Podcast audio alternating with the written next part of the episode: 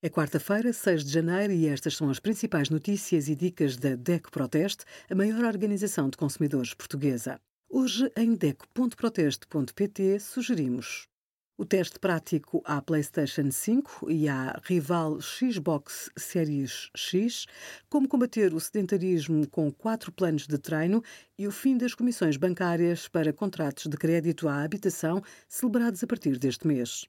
Se a tradição ainda é o que era, não pode faltar uma fatia de bolo rei neste dia de reis.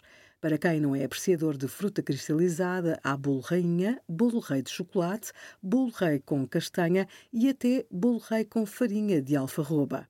Mas ter um gosto diferente da maioria sai caro, pois o preço é superior. Em média, o bolo rei tradicional custa pouco mais de 7 euros por quilo nos supermercados e mais de 18 euros nas pastelarias. Quanto a calorias, não existem quase diferenças entre o bolo rei e o bolo rainha. Por exemplo, coma com moderação, porque, além do açúcar e da gordura, cada fatia contém ainda uma quantidade significativa de sal.